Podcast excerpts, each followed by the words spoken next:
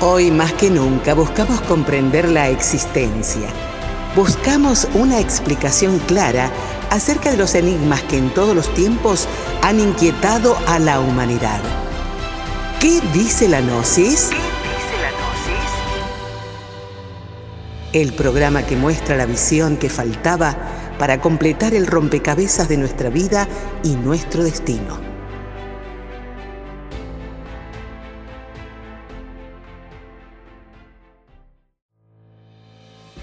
¿Qué tal amigos? Un cordial saludo para todos. Soy Ariel Delfín presentando esta primera entrega de ¿Qué dice la Gnosis? Y en esta ocasión traemos una conferencia genial donde nuestro compañero Fernando Mados nos hace un recorrido por todas las escuelas de misterios de la antigüedad, explicándonos algunos puntos fundamentales de sus enseñanzas y cómo podemos aplicarlas en nuestra vida en la actualidad. Esta conferencia ha sido extraída de una transmisión en directo de nuestro canal de YouTube, así que en la descripción de este audio les estaremos dejando el enlace para los que quieran ver el video. Así que relájense, pónganse cómodos y vamos a meternos en este fascinante viaje.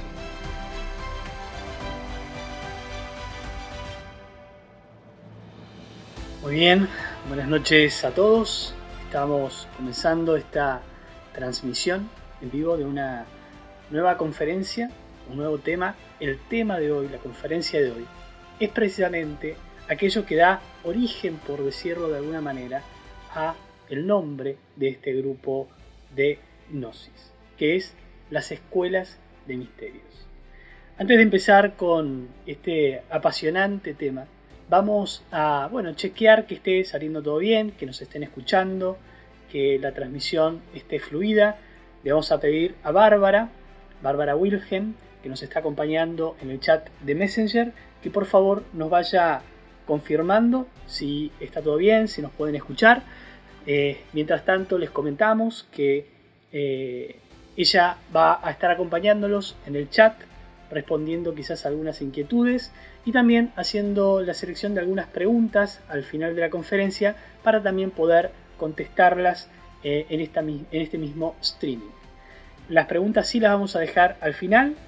Les pedimos que una vez que terminemos la conferencia nos vayan escribiendo en el chat las preguntas. Ella nos las va a ir pasando y nosotros vamos a ir dando respuesta bueno, a todas esas dudas, inquietudes que vayan surgiendo a lo largo de esta conferencia. El tema de hoy, como decíamos, es un tema muy especial porque son las escuelas de misterios. Algo que ha despertado cierta inquietud. En el antiguo Egipto se conoce dentro de lo que es la arqueología que existían, existía una institución bastante particular, una institución de la cual poco se sabe, pero que estaba asociada a los grandes templos principalmente y a los palacios reales. Estas instituciones se llamaban Per Ang y traducida literalmente eh, podríamos decir que serían lo que conocemos como casas de vida o casas de la vida.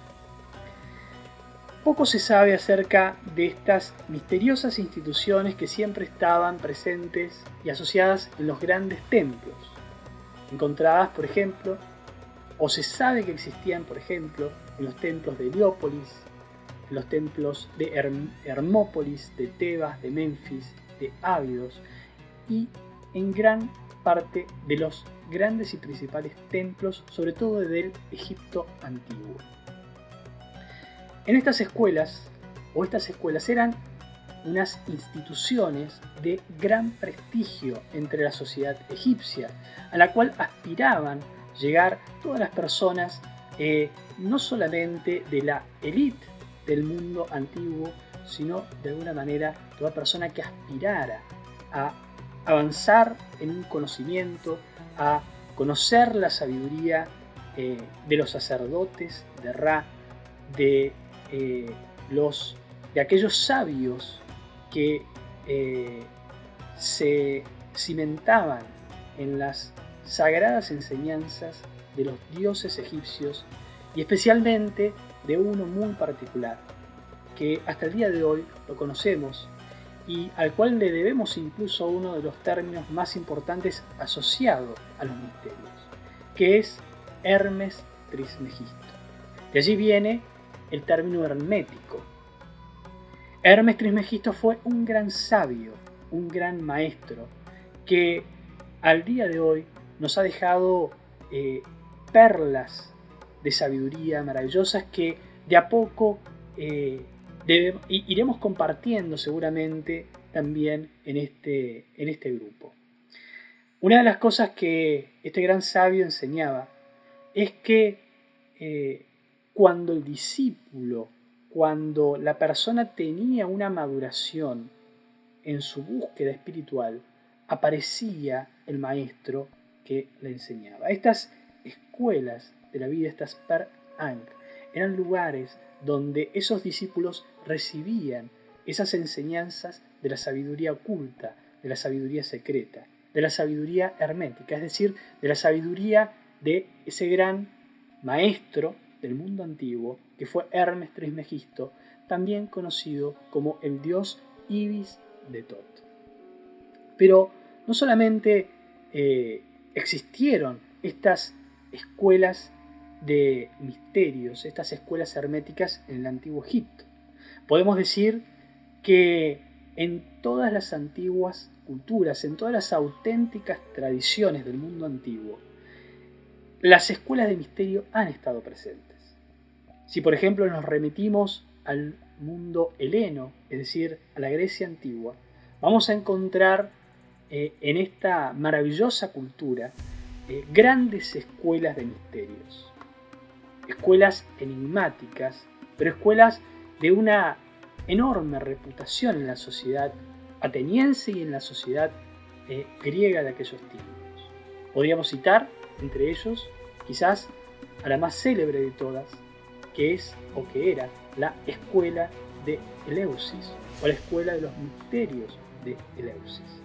Pero quizás también podríamos citar a la escuela de ese gran sabio también y matemático, pero un gran maestro, un gran eh, maestro de la sabiduría, que fue ese gran sabio Pitágoras de Samos, conocido quizás por nosotros más por los teoremas matemáticos, pero que fue un gran maestro de filosofía, de la sabiduría antigua, y que bajo esas escuelas donde se enseñaba la geometría, donde se enseñaba eh, las matemáticas eran escuelas de un conocimiento espiritual trascendental, muy superior.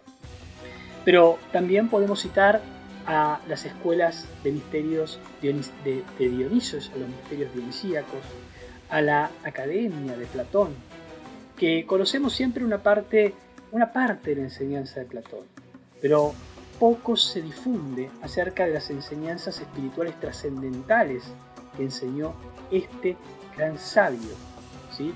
discípulo quizás del filósofo más grande de todos los tiempos que fue Sócrates, un personaje eh, de enorme trascendencia para nuestra propia civilización, para nuestra sociedad.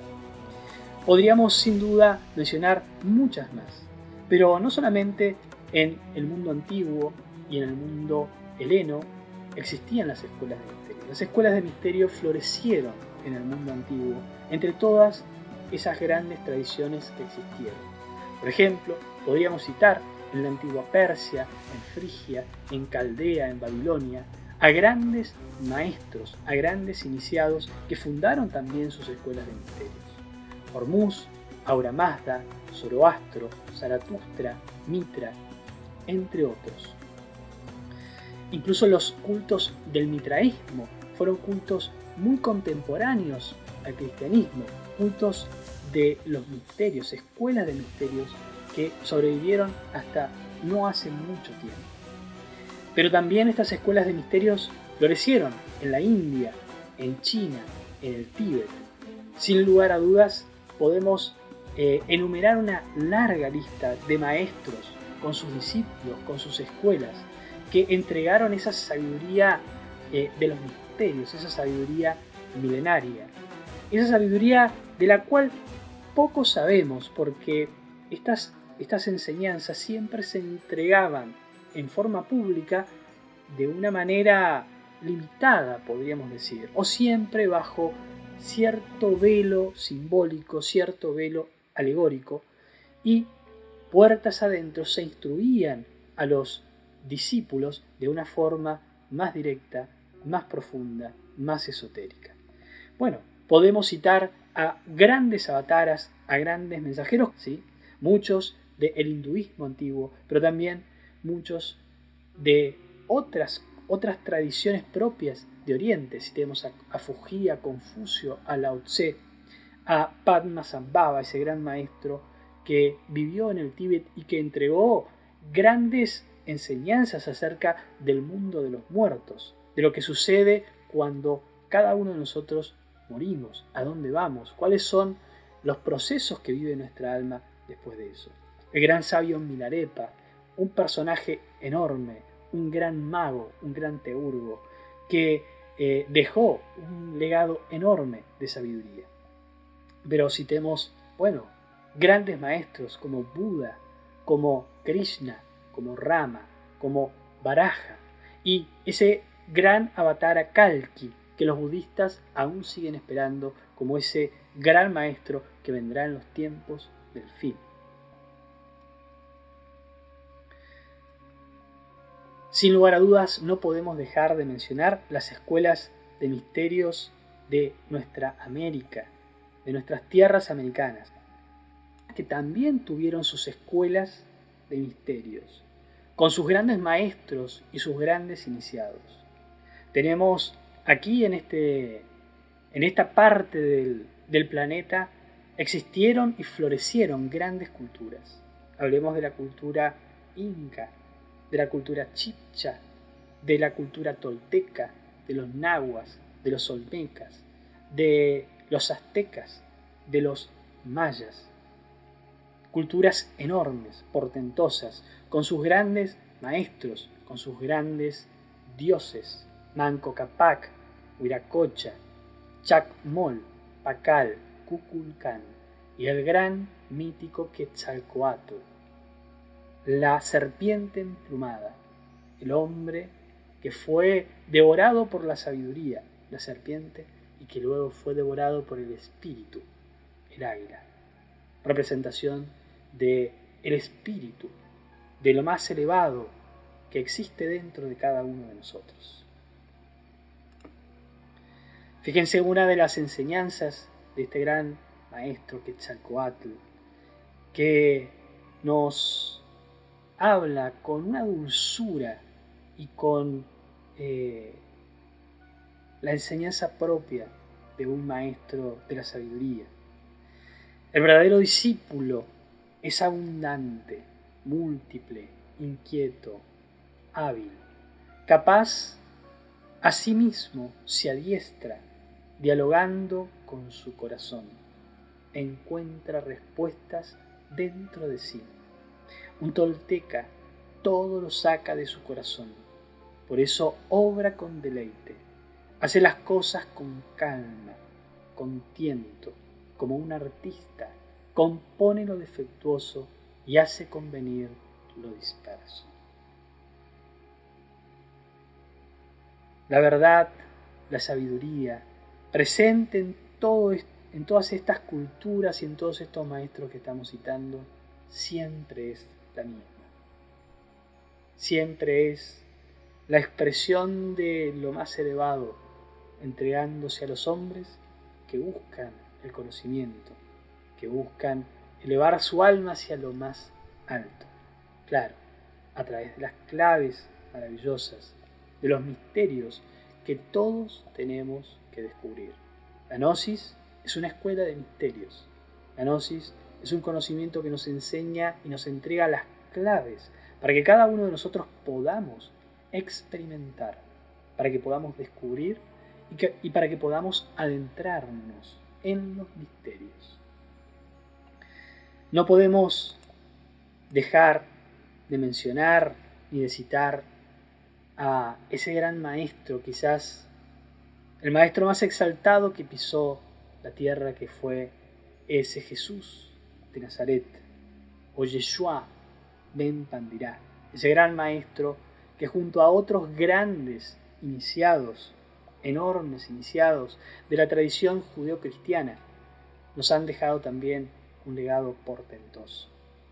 Mahoma, Juan el Bautista, Salomón, Moisés, Abraham y el misterioso Melquisedec.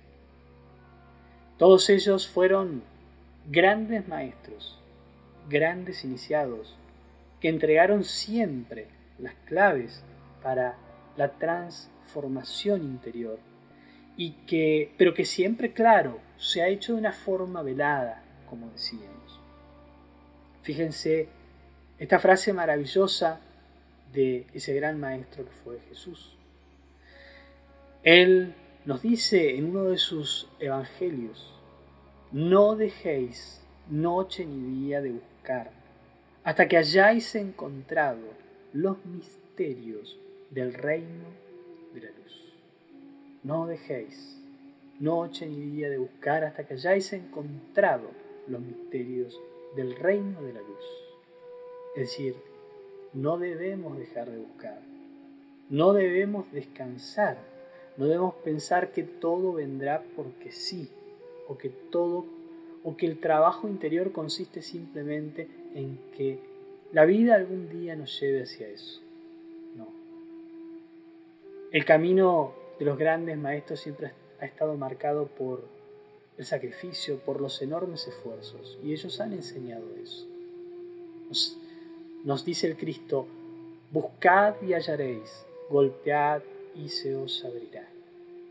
Es decir, tenemos que ir hacia eso, tenemos que ir hacia eso.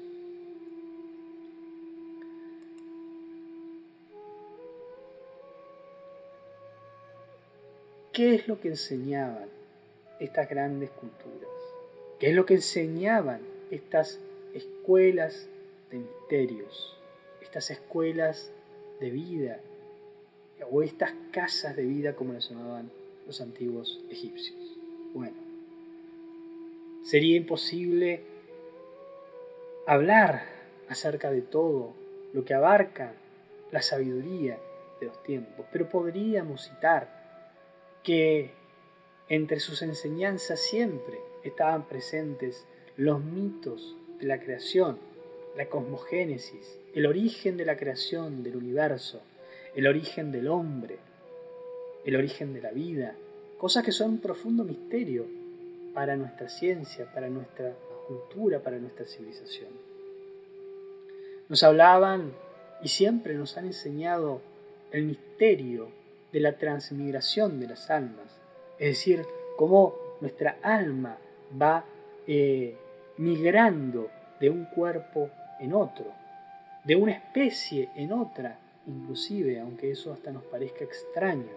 ¿Cómo es posible que nosotros pudiésemos estar alguna vez en un organismo que no sea el organismo humano? Pero vamos a ver que todas las antiguas religiones, todas las antiguas tradiciones nos hablan acerca de esto. Podemos citar también a enseñanzas trascendentales como la ley del karma, como la llaman los hinduistas, pero que no es otra cosa más que la ley de la cosecha y de la siembra, como la llama el mismo cristianismo. Bueno, distintos nombres para hablar acerca de esa ley, la ley del karma, la ley de causa y efecto, la reencarnación, la recurrencia, la cábala o la ciencia de las matemáticas, de los números que estudiaban con tanta profundidad como decíamos Pitágoras, la ciencia de la alquimia, una ciencia trascendental y siempre presente en todas estas antiguas tradiciones. Y mucho más. Podríamos decir que estas escuelas enseñaban la sabiduría de los siglos, la sabiduría profunda de las grandes leyes de la vida, las grandes leyes metafísicas. Pero también podríamos decir que había algo muy especial que todas ellas enseñaban en relación ya a los misterios. Esos misterios en los cuales profundizaban con gran manera y hacían hincapié. Eran los misterios de la vida y los misterios de la muerte. Los misterios de la vida y de la muerte. ¿Qué son esos misterios de la vida y de la muerte? Claro, cuando nosotros escuchamos hablar de la vida y de la muerte, lo asociamos con nuestra vida física y con nuestra muerte física, con nuestro nacimiento físico y con nuestra muerte física el día que nos toca dejar este mundo. Pero en estas enseñanzas profundas, además de conocerse los misterios de la vida física y de la muerte física, existen misterios en torno a algo que va más allá de lo físico. Y estamos refiriéndonos a los misterios de la vida interna y de la muerte interna. Vamos a hablar muy brevemente, porque esto es un área enorme y profunda que desarrollamos en los cursos de Gnosis, donde profundizamos acerca de qué es esto acerca del nacimiento interior y de la muerte que debemos producir dentro de nosotros. Pero mencionaremos algunos aspectos muy por encima. Todas estas escuelas nos han enseñado o enseñaban a los aspirantes de la sabiduría que dentro de cada uno de nosotros existen realmente aspectos terribles, aspectos que debemos vencer, aspectos que debemos eliminar. Y a eso lo llamaban la muerte. Todas las antiguas culturas hicieron un culto a la muerte. Pero aunque eso pueda parecernos un poco hasta tétrico en algún punto, debemos comprender que no es que estaban obsesionados con la muerte física, sino con la muerte de lo que podríamos decir es el ego. El ego, la muerte de nuestros defectos, la muerte de nuestros condicionamientos psicológicos, la muerte de nuestras sombras, la muerte de aquello que eh, trae a nuestras vidas amargura. Los budistas nos hablan del deseo, y que la causa de todos nuestros sufrimientos es el deseo, el apego que tenemos por las cosas del mundo. Pero que no son solamente las cosas materiales, sino todas aquellas cosas que nos hacen daño psicológicamente. Cada cultura, cada tradición le ha dado un nombre a eso, a esos demonios, a esas fuerzas terribles que debemos eliminar dentro de nosotros. Los pecados capitales, por ejemplo, citados por el cristianismo. Los señores de Sibalba, eh, indicados por la cultura maya. Los demonios rojos de Set en el antiguo Egipto. Los agregados psicológicos, como los llamaban los budistas. Porque son cosas, son aspectos que nosotros mismos hemos creado dentro de nosotros mismos. Y que nosotros mismos tenemos que eliminar. ¿Por qué los libros sagrados de las antiguas culturas empiezan muchos de ellos con grandes batallas, con grandes luchas, con grandes enfrentamientos, donde incluso Dios manda a matar a otros pueblos?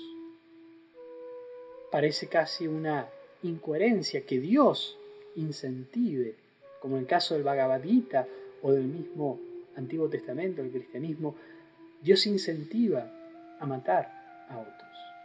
Debemos entender que esto siempre está expresado en el lenguaje de los indios.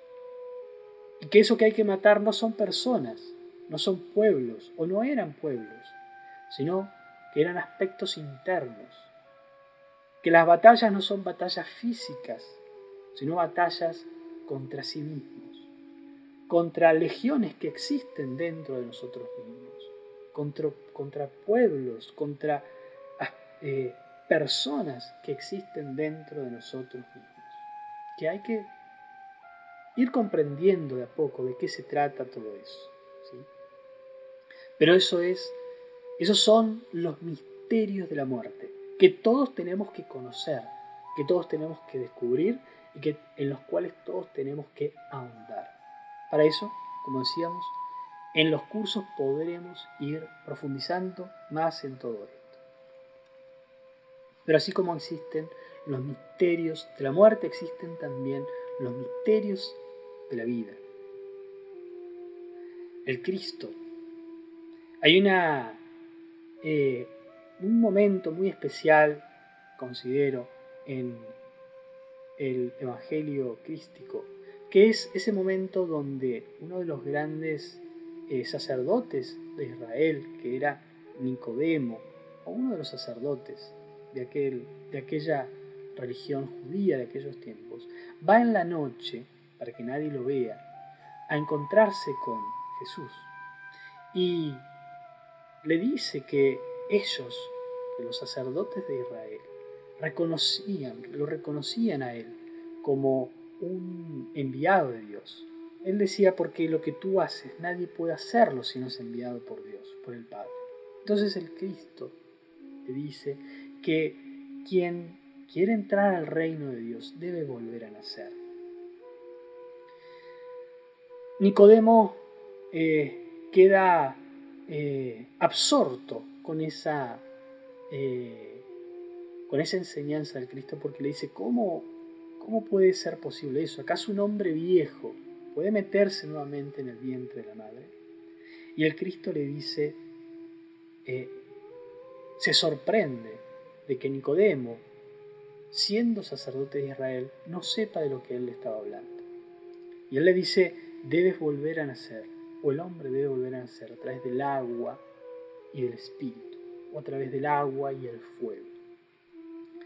Nicodemo queda confundido y el Cristo prosigue y le dice, así como Moisés levantó su serpiente en el desierto, así el Hijo del Hombre debe ser levantado. Todas estas palabras enigmáticas, simbólicas, profundas, dejan más confundido todavía a Nicodemo. Porque ya los judíos o los sacerdotes o la casta sacerdotal judía en aquellos tiempos había perdido totalmente el contacto con los misterios, con los misterios de la tradición auténtica judía, que fue enseñada por el mismo Moisés, porque Moisés enseñó a levantar la serpiente, pero ya ellos no comprendían qué significaba aquello. Ya no comprendían que era nacer. ¿sí? Todo esto tiene que ver con algo que ha estado enseñado siempre en las antiguas culturas. Como Moisés levantaba su serpiente en el desierto, lo cual es totalmente simbólico. Y que está presente en todas las antiguas culturas. Por ejemplo, vemos allí a Buda, que recibió la iluminación bajo el árbol Bodhi, bajo una higuera, que es también simbólico, muy simbólico y como una cobra se levantó por detrás de él y lo cubrió, indicando que esa, esa fuerza, esa serpiente subía por su vara, la misma vara de Moisés, que no es otra cosa más que la propia columna vertebral del iniciado. Los egipcios ¿sí?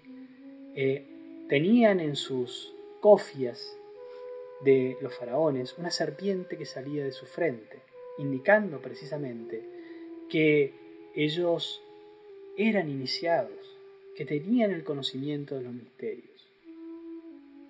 Claro, con el tiempo también su religión se fue perdiendo, se fue desconectando de los misterios y fue quedando simplemente en una forma de tipo exterior. Pero también lo vemos presente, como decíamos, en el hinduismo, los dioses nagas, los dioses serpientes, que eran hombres que habían sido, se habían fusionado con la serpiente. Lo mismo en la cultura azteca, la cultura maya, la cultura tolteca, la cultura inca. Bueno, quizás la más eh, expresa en esto es la cultura azteca, cuando nos habla de Quetzalcoatl y la Maya, ¿sí?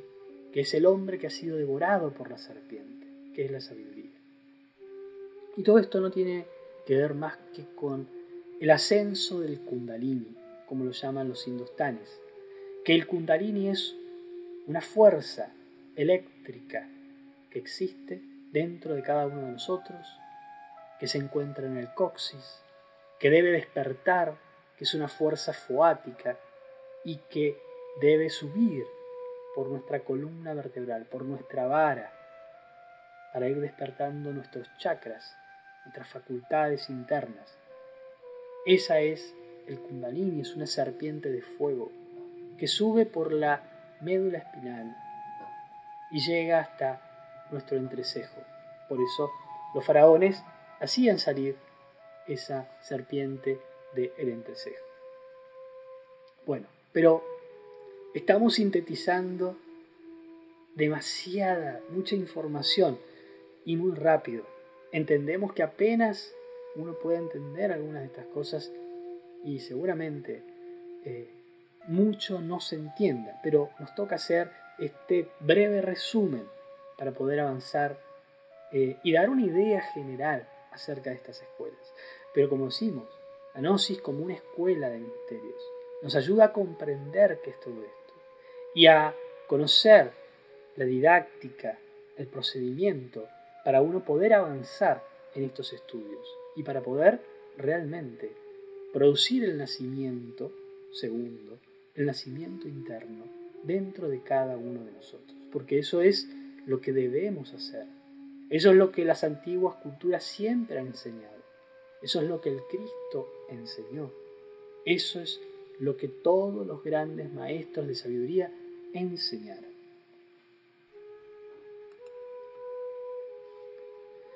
Estas escuelas enseñaban también otra cosa muy importante de conocer, que es el hecho de que todos nosotros, o que de nuestra, el hecho de que nuestra humanidad, la gran mayoría, estamos dormidos, estamos profundamente dormidos. Vivimos con los ojos abiertos, pero en el fondo estamos dormidos.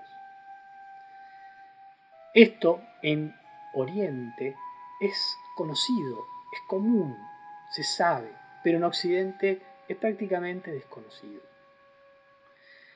Pero todas las antiguas culturas nos hablan del despertar, incluso Buda. El término Buda se traduce como el despierto. El despierto, ¿por qué? Porque antes estaba dormido y despertó, se iluminó, como también se traduce ese nombre, el iluminado, el despierto. ¿Cuándo despierta alguien? Cuando sube su serpiente y despierta los chakras. Nosotros, sin los chakras, sin estar despiertos, estando dormidos, no vemos la realidad como es. Lo que vemos es simplemente un aspecto muy básico de la realidad. Los hinduistas o el hinduismo dice que la realidad es maya, así la llaman ellos. ¿Qué significa eso? Que es una ilusión. La realidad que nosotros percibimos con nuestros sentidos físicos no es otra cosa más que una mera ilusión. Y por eso necesitamos despertar. Necesitamos ver la realidad tal cual es. O debemos ir cada vez penetrando más en la realidad profunda de las cosas. Los eh, en el mundo occidental, Sócrates, ese gran maestro, y por eso decíamos quizás el sabio más grande, nos hablaba acerca de esto. Nos decía que vivíamos todos dormidos, que vivíamos a través de lo que es el mito de la caverna, que les recomendamos que lo estudien, que lo conozcan, que es un mito que escribió el propio Platón en una de sus obras, La República, es una enseñanza de, ese gran de su gran maestro Sócrates. Y Sócrates decía que nosotros vivíamos en una cueva, todos nosotros vivíamos en una cueva atados con unos grilletes y que lo único que veíamos eran sombras. pero que un día uno logró salirse, logró darse cuenta que estaba atrapado, logró escaparse y salió de esa cueva y vio la realidad. Y vio que la vida era muy distinta y que la realidad era completamente diferente a lo que todos veíamos. Ese ser, ese hombre que alcanzó la libertad, volvió a buscar a sus amigos, a su familia, e intentó despertarlos. Intentó decirles dónde estaban, dónde vivían, y que eso no era más que sombras, no era más que oscuridad comparado con la realidad. Bueno, el mito es muy interesante, no les cuento más para que ustedes puedan investigarlo un poquito más. Incluso hasta pueden encontrar en YouTube varios videos acerca de eso. Se los recomendamos, sinceramente. Pero nos quedamos con esto, de que nosotros no vemos la realidad. Sócrates decía que podíamos vivir toda una vida dormidos, toda una vida sin siquiera despertar. La realidad está mucho más allá de lo que nosotros percibimos con nuestros sentidos. En la cábala hebrea se dice de que existen distintas, distintas distintas esferas, distintas dimensiones. Allí tenemos nosotros diez esferas. Nosotros vivimos en la esfera inferior, que es Malkut, la que está abajo de todos.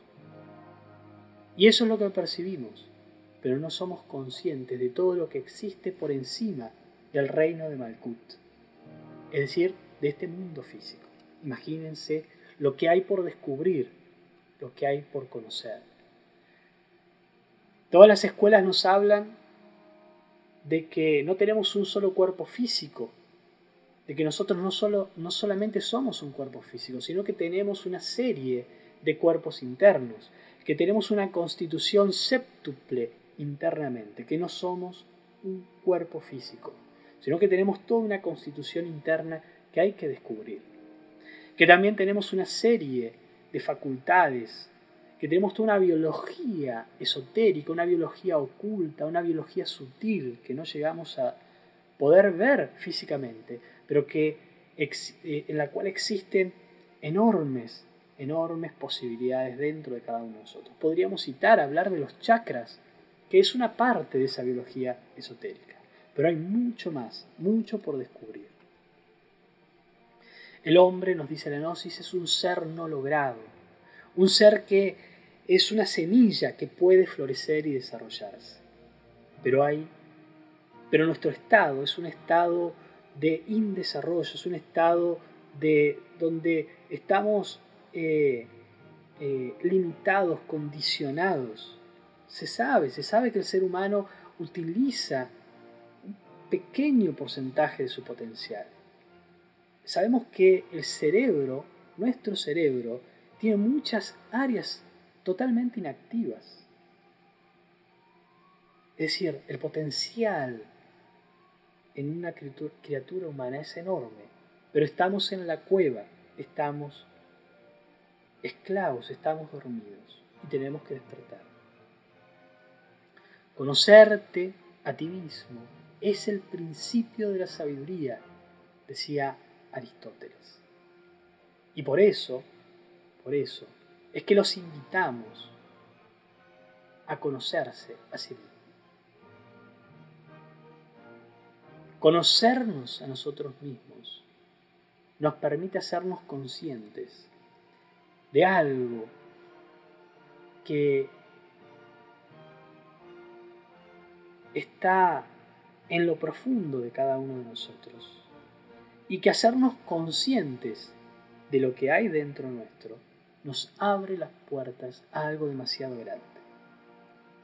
En el antiguo templo de Delfos existía o existe una mítica frase que los griegos esculpieron con enorme sabiduría. Vamos a leerla rápidamente. Te advierto, quien quiera que fueres, o tú, que deseas sondar los arcanos de la naturaleza, que si no hallas dentro de ti aquello que buscas, tampoco podrás hallarlo afuera. Si tú ignoras las excelencias de tu propia casa, ¿cómo pretendes encontrar otras excelencias? En ti se halla oculto el tesoro de los tesoros. Oh hombre, conócete a ti mismo y conocerás al universo y a sus dioses. Conocernos a nosotros mismos nos conduce a conocer al universo y a los dioses. Eso es un misterio que hay que develar, que hay que conocer.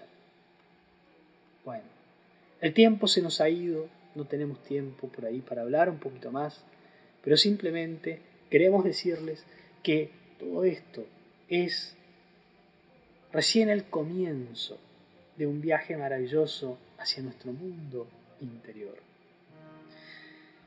La gnosis, poseedora de ese conocimiento antiguo, la gnosis no es una escuela nueva, la gnosis es una escuela muy antigua. El gnosticismo es un conocimiento que viene de aquellos tiempos, que ha estado presente en todas estas antiguas tradiciones. Y que en nuestros tiempos entrega también una introducción a todos estos temas para uno poder empezar a conocerlos, a comprenderlos a través de un curso que todos podemos hacer y que como todas las actividades de nuestra institución son totalmente libres y gratuitos. La Gnosis es una escuela que busca entregar estas claves siempre de forma libre y gratuita, porque el conocimiento no es propiedad de nadie, la sabiduría de los siglos no es propiedad de nadie, nadie puede ni debe cobrar por eso. Siempre ha sido así. No nos imaginamos a un Jesús, a un Buda, a un Lao Tse, haciendo negocios con su sabiduría, con su enseñanza. Claro, exigencias siempre ha habido. Esas exigencias ellos las ponían a sus discípulos, pero no mezclaban eso con el dinero. Siempre tuvieron muy claro en eso y la gnosis en ese sentido es una fiel cumplidora de aquello. Estos cursos son cursos online porque en estos momentos la situación es así, nos lo están nos están presentando eh, eh, esta necesidad de hacer esto online, pero nuestros cursos también siempre han sido presenciales. Pero la vida sí se nos presenta y nos tenemos que adaptar a ello y por eso es que los invitamos, los invitamos a que todos conozcan estos cursos, que puedan hacerlos, que puedan profundizar en todo esto de lo que estamos hablando. Bueno, ahora nos dice que no hay preguntas, así que si no hay nada por ahí, queremos eh, simplemente agradecerles, agradecer a todas las personas que están detrás de esta labor de difusión a Bárbara, que nos ha acompañado en la noche de hoy. Decíamos al principio eh, buenas noches en el video anterior porque nosotros en este momento no estamos en Argentina, entonces tenemos ahí una confusión con el horario. Pero bueno, en esta noche gracias Bárbara por habernos acompañado, por haber estado allí presente. Eh, a todos, a todas las personas que están haciendo posible esto. Y a todos ustedes que nos están acompañando en esta transmisión y a todas las personas que seguramente irán viendo este streaming después. Muy buenas noches a todos, esperemos que hayan disfrutado esto y estamos posiblemente viéndonos en, algún, en alguna nueva oportunidad. Muy buenas noches a todos, gracias.